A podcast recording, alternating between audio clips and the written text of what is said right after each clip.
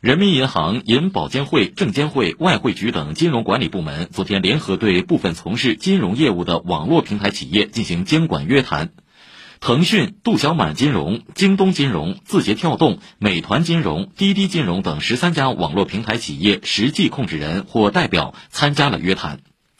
金融管理部门提出了整改要求，包括坚持金融活动全部纳入金融监管，金融业务必须持牌经营，支付回归本源，断开支付工具和其他金融产品的不当链接，严控非银行支付账户向对公领域扩张，提高交易透明度，纠正不正当竞争行为，打破信息垄断，严格通过持牌征信机构依法合规开展个人征信业务。参加约谈的企业表示，将全面对标金融监管要求，制定整改方案，认真落实到位。